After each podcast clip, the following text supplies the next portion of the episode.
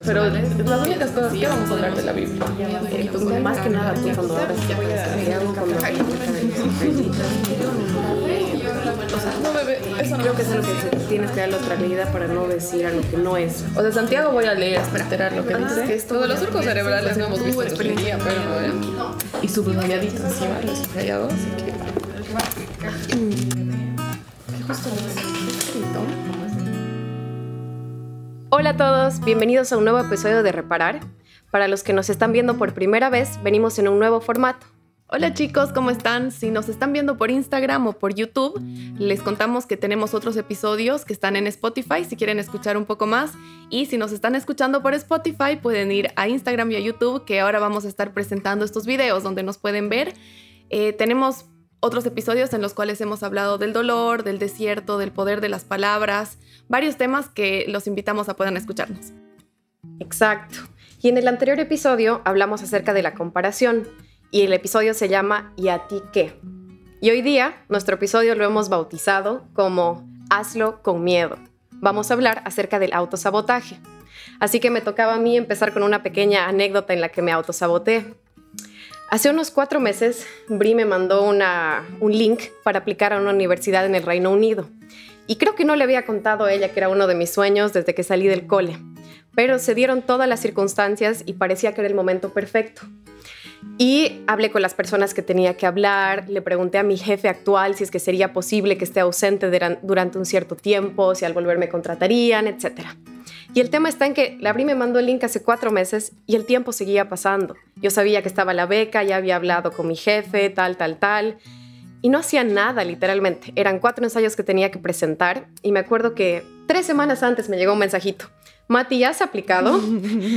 y yo, sí, mentalmente he aplicado. Y una noche me senté y cuando empecé a leer los requisitos, empecé a sentir miedo. O sea, literalmente pude, bueno, audiblemente sentí que algo me decía, no lo vas a lograr.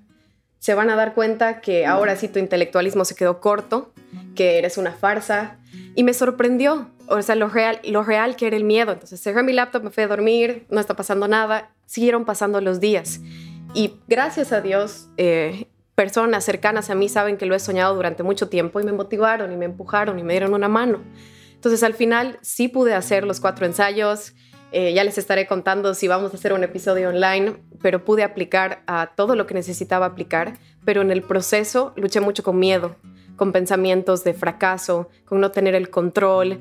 Y justo días antes de la postulación tenía más trabajo, eh, estaba con más proyectos. Entonces, pucha, parecía que las circunstancias no, estaban ayuda no me estaban ayudando a cumplir mi sueño, cuando en realidad yo había, no me había dado el espacio para hacerlo en orden.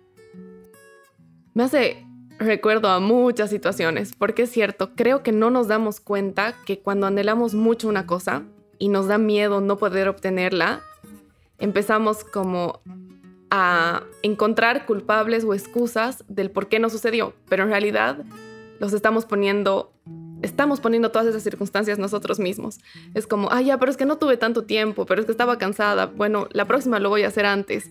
La próxima voy a hacer tal y tal cosa. Y si no funciona, bueno, fue porque no hice esto, porque no puse este esfuerzo. Entonces me he hecho meditar un montón porque es algo muy común. Y también me he hecho pensar que es un comportamiento que muchas veces tengo también en las relaciones personales más íntimas. Porque uno, claro, uno anhela con las personas que ama, tener una excelente relación. Pero a la vez este pensamiento negativo y de miedo de, no, seguro me va a fallar tal persona, no es que seguro no va a venir, no va a aparecer, no va a hacer tal y tal cosa. Entonces empiezas a estar esperando lo negativo. Bueno, entonces como seguro no va a venir, yo haré esta otra cosa. Y con esa mentalidad empezamos a poner y sembrar un escenario para una profecía autocumplida donde estás mirando todo el tiempo el error entonces cuando pasa es como si ves que es que era porque seguro yo, yo ya sabía. Entonces no es que iba a pasar, sino que estamos tan atentos a eso que hacemos que eso suceda. Estamos autosaboteando la situación que en realidad anhelamos que salga de otra manera. Pero es un comportamiento un tanto inconsciente, creo, a veces. Creo que es muy difícil identificarlo. ¿Qué, qué opinas? Sí, sí, yo no me di cuenta hasta después de que había pasado y por ayuda de varios, la verdad. Así que aprovechando, eh, voy a hacerte un par de preguntas a hacernos para que veamos si es que nos autosaboteamos en ciertas circunstancias de nuestra vida. Así que, Changa, momento de la verdad. Bri, ¿creas reglas que provocan que postergues tus tareas? Por ejemplo, empiezo a trabajar a las 8. A las 8 y 5, no, voy a empezar a trabajar a las 9. Siempre. empiezo a las 8, 8.01, ya a las 10, ya. Así no, sí, totalmente siempre. Ah, segunda pregunta. ¿Te preocupas por tus problemas o por alcanzar tus sueños o tus metas, pero no tomas ninguna medida para que de verdad suceda? Un ejemplo. Cada noche tus deudas no te dejan dormir, pero sigues gastando exactamente lo mismo. Ah, muchas veces. Muchas veces sí, otras no, pero sí pasa comúnmente. Eres la ahorrativa. Quiero que ponga otro inciso en ese momento. Pero con lo de las deudas no tanto, pero en otras cosas sí. Quiero algo y no, no me animo a hacerlo, digamos. Claro. Eh, Bri, ¿has rechazado oportunidades porque crees que no eres lo suficientemente buena, aun cuando tus personas de confianza te han dicho, tú, tú puedes, tú tienes los talentos? Alguna vez sí. ¿No has emprendido proyectos o tareas, sueños, porque piensas que no son lo suficientemente perfectos? Eso sí me pasa mucho. Como no, no todavía, o sea, necesito estar un poco mejor. Y nos ha pasado con, con el podcast. sí. Eh, y esta es la última pregunta. Llevas años quejándote de tu trabajo, de tu pareja o de una situación, pero sigues en exactamente el mismo lugar. Me ha pasado también. Oh, ya me saqué cero en el examen. Creo que todos, si somos realmente honestos. Mm, sí. A todo esto, quisiera que podamos eh, indagar en qué es el autosabotaje, así como concepto psicológico. Claro que sí, y aquí viene nuestro momento nerd del episodio. Hemos estado investigando psicológicamente cuál es el origen del autosabotaje y les contamos que son conductas inconscientes que suelen aparecer en los momentos importantes o de grandes cambios en nuestra vida. Y estas se manifiestan con miedo y nos paraliza y eso automáticamente nos tira hacia abajo. Entonces percibimos que va a haber un gran cambio y em, que va a producir dolor, que nos va a sacar de lo que conocemos y automáticamente nos creamos, como tú ya, lo habías mencionado, un escenario para el fracaso, porque irónicamente es el punto donde nos sentimos cómodos. Y el autosabotaje toma forma de dudas, de pensamientos o de falsos argumentos que nos llevan a ponernos obstáculos a nosotros mismos. Por eso es tan difícil identificarlo, porque eh, nos convencemos de la veracidad de nuestro raciocinio entonces literalmente estoy eh, de una manera lógica justificando mis miedos. Y nosotros a través de la razón sí conocemos lo que nos rodea y por eso es clave hacernos preguntas. Porque en nuestras charlas nos ha pasado bastante, ¿no? Justificamos el miedo, justificamos el fracaso, decimos... Siempre puedes encontrar un, un argumento lógico para justificarlo. Y en la situación en la que pasas una situación de gran cambio en tu vida que implica que tengas que tomar responsabilidad, control o hay una pérdida. Es un desafío, ¿no? Al final. Totalmente. Totalmente. Y comentarles también que, eh, según psicólogos, la raíz del autosabotaje, que esto es muy interesante porque nos preguntamos, ok, ya, entonces ante un gran cambio en mi vida, eh, puede ser que yo me autosabote, pero ¿de dónde viene esto? Y la conclusión de cinco psicólogos creo que estuvimos leyendo es que son asuntos sin resolver, creencias y pensamientos negativos de nosotros mismos que van ganando peso y es porque nos lo han dicho o en la infancia o en la adolescencia. Entonces no hemos resuelto estos momentos y después cuando ya en la adultez tenemos que enfrentar situaciones, nos casa, o sea, literalmente ese pensamiento. Y se hace, es un miedo irracional que tratamos de darle una explicación lógica. Pucha, con todo lo que estás eh, contando ahorita, me queda súper fuerte este, es un autoconvencimiento. En realidad es el autoconvencimiento del peor escenario. Y esto está relacionado a una percepción que tenemos de nosotros mismos y nuestras capacidades en el fondo, ¿no? Es como, sé que no lo voy a poder hacer o probablemente no lo logre, entonces mi zona de confort, sé que esa palabra es muy usada, pero me siento más cómodo y más seguro en el lugar de, bueno, es que no pasó por esto y ya, ya está bien así, hasta aquí nomás, ese miedo paralizante. Una vez estaba leyendo una historia que me ha hecho sentir muy identificada porque este autoconvencimiento del peor escenario nos tira para abajo, ¿no? Entonces ya estás con el peor ánimo, estás por los suelos y obviamente todas estas cosas inciden en que estés creando el escenario para el fracaso. Hay una historia que, que la leí recientemente, así como cada vez que les hablo chicos, es mi historia favorita, pero, pero, me gustó mucho porque digo, wow, cuán humana es esta historia y cuánto refleja cómo me siento. Y es, les hemos hablado en, en los primeros dos episodios acerca de esto, es la historia de Moisés.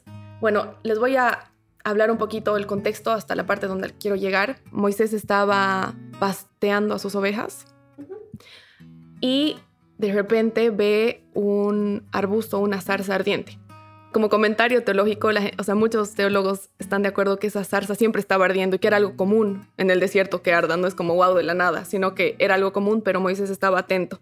Entonces eso igual... Por el clima del desierto. Sí, entonces en realidad es que él estaba atento a la voz de Dios, no que ha sido algo extraordinario. Pero bueno, eso es para otro tema. En, en fin, empieza a arder este arbusto y Dios se le presenta a Moisés y lo llama por su nombre. Y bueno, pasan una serie de cosas, Moisés se acerca, Dios le dice que se quite los zapatos que estaba en un lugar santo y Dios le empieza a decir que Él ha escuchado a su pueblo. En contexto, lo que habíamos hablado y seguro muchos conocen la historia, el pueblo de Israel estaba siendo esclavo en Egipto. Por muchos años ellos clamaban a su creador. Bueno, seguramente muchos han visto películas, han escuchado esto, pero un breve resumen, Moisés era judío, pero había sido adoptado por los egipcios, por el faraón, por la familia del faraón, pero ahora se encontraba en el desierto, se había casado y estaba siendo un pastor de ovejas. Entonces ahí es que él ya sabía quién era, sabía que era judío, estaba como reencontrado con su identidad, tiene este encuentro con Dios y Dios le empieza a decir, sí escucho a mi pueblo, sí me preocupan, sí me interesan, sí los voy a liberar. Y le dice, te voy a usar a ti para que vayas y le hables al faraón. Entonces, les quiero leer esta parte para que no no piensen que me estoy inventando. Para no decir algo que no, es. Para no decir algo que no es. Y es así. Ya. Entonces Dios lo llama por su nombre, le pide que se quite las sandalias porque es un lugar santo, le dice yo soy el Dios de tus antepasados. Le dice que ve el sufrimiento del pueblo en Egipto y que quiere liberarlo y que para esto lo enviará a él con el faraón para que libere a su pueblo.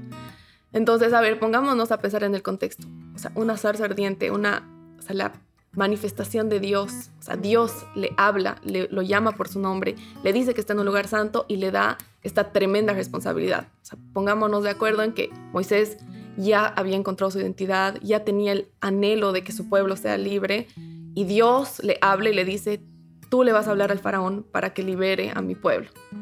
Increíble, no sé, es algo realmente desafiante, pero increíble, natural, un anhelo. A lo que Moisés responde, ¿quién soy yo para ir donde el faraón y pedir la liberación de Israel.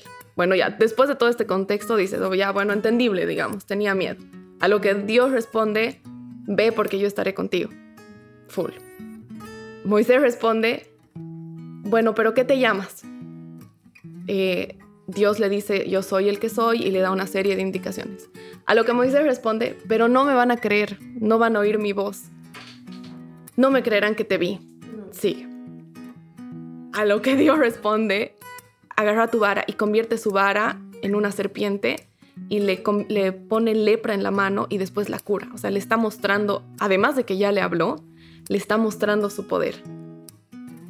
Y su poder con él, ¿no? Y su poder con él, lo que él era capaz de hacer. A lo que Moisés responde, ay Señor, nunca tuve el don de la palabra, ni antes ni hoy, soy torpe para hablar. A lo que Dios responde, ¿quién dio la boca al hombre? yo te enseñaré lo que tengas que decir. A lo que Moisés responde, ay Señor, envía otro, por favor. O sea, es como Dios, se le presenta, vas a hacer esto. No, pero yo no puedo, no me van a creer, pero le muestra quién soy. No, pero es que no puedo, de verdad, le hace un milagro. No es que yo no puedo porque yo no sé hablar. Tú puedes hacerlo porque yo te di la boca. No, mejor envía otro. O sea, Moisés todo el tiempo como, no, no, yo no puedo, yo no puedo, yo no puedo, yo no puedo. O sea, como y tener ese diálogo con el creador del mundo, ¿no? O sea, no, no era el BF de Moisés. Sí. Realmente, pero cuán grande era el autosabotaje de Moisés como para llegar a ese punto de...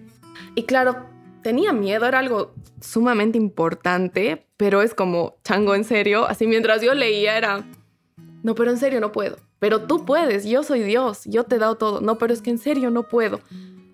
bueno, después Dios se enoja y le dice, bueno, voy a mandar a tu hermano para que vaya contigo. En fin, y después ya saben el resto de la historia. Pero me ponía a meditar porque por un lado uno diría, pero Moisés había vivido con, con el faraón, o sea, en la casa del faraón, o sea, él tenía, o sea, podía tener un, una autoestima o, qué sé yo, saludable. Donde, creerse elegido, ¿no? Creerse elegido. De, todos los judíos, vos es el que está con la familia los judíos, Sí, estoy bien. Entonces, eh, pero me puse a profundizar y, y cuál era la identidad que él tenía. Entonces, si bien él había vivido en la casa del faraón, él era adoptado. Entonces también tenía eso en él de no soy elegido, sino por suerte estuve aquí, no era lo que yo merecía. Y también tuvo un par de metidas de pata, ¿no? En la historia, entonces él estaba creyendo que su contexto, sus acciones y su historia lo definían y por tanto él era incapaz de hacer lo que Dios le estaba mandando hacer. Aquí me hace, o sea, me hago consciente que todos estos factores que nosotros creemos que definen nuestra identidad son los factores que nos generan el miedo y nos provocan estas actitudes de autosabotaje pensando en Moisés, un poquito el complejo del impostor, ¿no? O sea, todo lo que yo tengo lo tengo por suerte, no es mérito mío, no hay nada especial en mí. Mm. Y has dado una hermosa descripción de una charla con, con Dios y peleándote. Mm. No nos pasa, ¿no? Cuando oramos. Solo Moisés. Y yo les quiero contar acerca de la historia de una mujer que igual es súper conocida. Y todos, eh, creo que tanto cristianos, católicos, bueno, alrededor del mundo la hemos escuchado, pero cada vez que leo más al respecto me impacta más y es la historia de María, María la Madre de Jesús. Y en la conversación que María está teniendo con el ángel Gabriel, eh, cuando se le aparece a María, cómo la saluda, ya estaba diciendo lo que Dios pensaba de María, porque le dice, salve muy favorecida, el Señor está contigo, bendita eres tú entre las mujeres.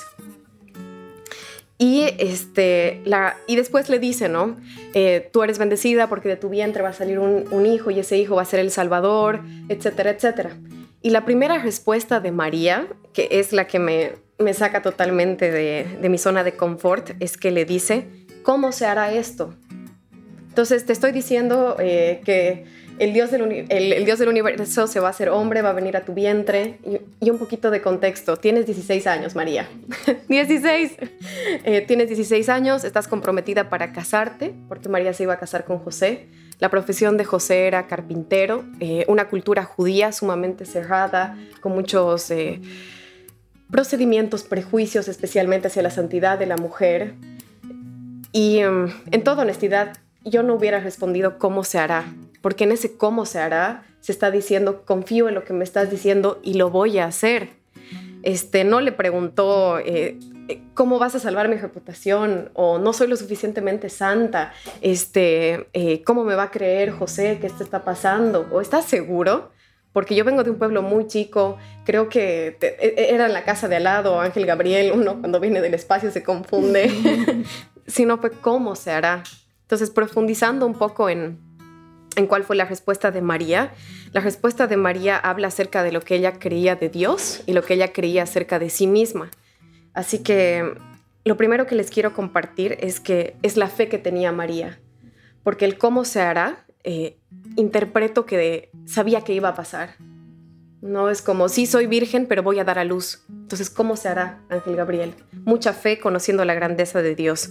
Obediencia. María, acto seguido, ¿cómo se hará? Le dice, Aquí tienes a la, a la sierva del Señor, hágase conmigo conforme a tu palabra. Actitud de servicio y obediencia. Mientras leía estaba Mati menos 15, María más 40. Entonces es fe, obediencia. Y los últimos dos puntitos que, que me conmovieron de esta conversación es que María conocía la Biblia. Eh, ya les hemos hablado en otros episodios acerca de, de la importancia de conocer la verdad verdadera porque eso nos dice quién es Dios y quiénes somos nosotros, entonces sabemos cuál es el norte. Y María conocía la Biblia, porque sabía, eh, bueno, en su tiempo eran las historias de Dios, conocía eh, por la tradición judía como, judía como son tan orales, había escuchado acerca de, este, el Dios de Abraham, Isaac y de Jacob. Y finalmente sabía quién era ella, porque es como si, si, el ángel me está hablando a mí, entonces... Eh, es porque Dios tiene un propósito aquí y María no se autosaboteó. no se autosaboteó ante un inmenso cambio en su vida que iba a significar poner en juego su reputación, su noviazgo, seguro estaba enamorada, y todo lo que ella conocía. Qué fuerte. Y también pienso que, le creyó, o sea, le creyó a Dios, a Dios, al ángel, favorecida, dijo, sí, soy favorecida. Entonces, no fue fácil, ¿no? Porque me imagino que no es que no tuvo miedo, después se va donde su prima, que sabía, el ángel le habló de ella igual, y sabía que ella iba a darle apoyo o podía acudir a ella.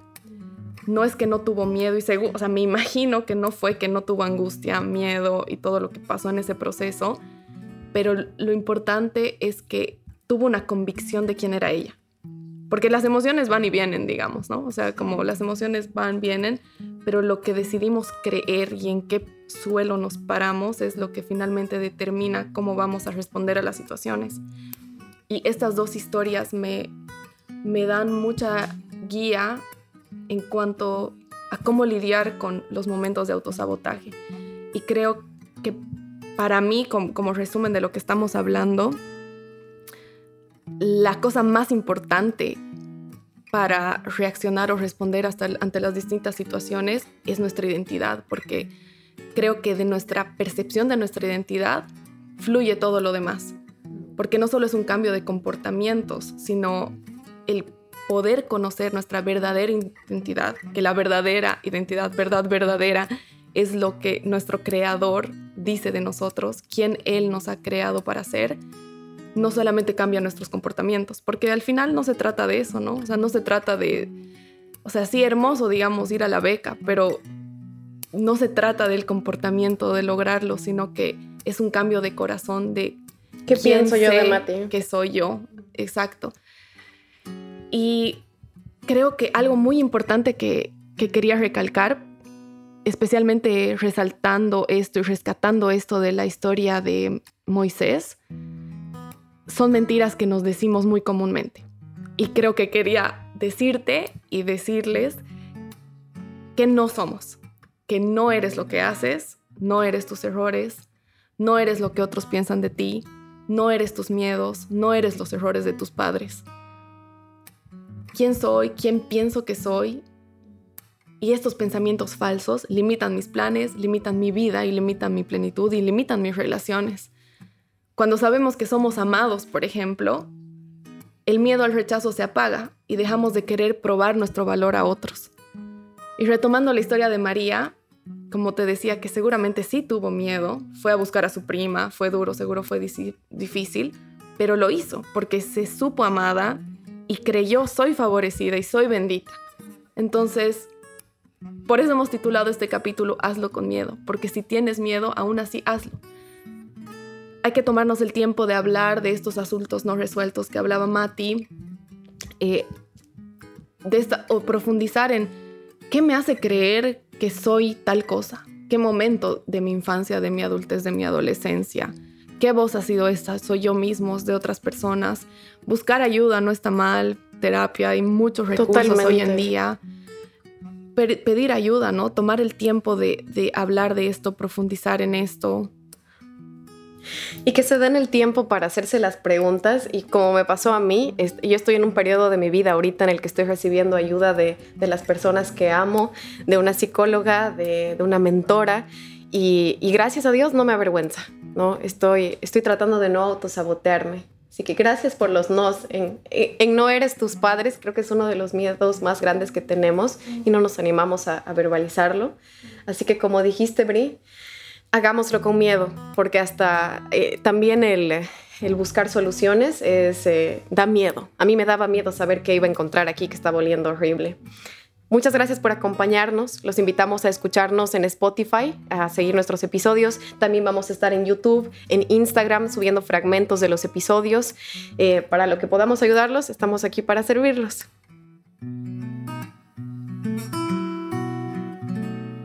Corte.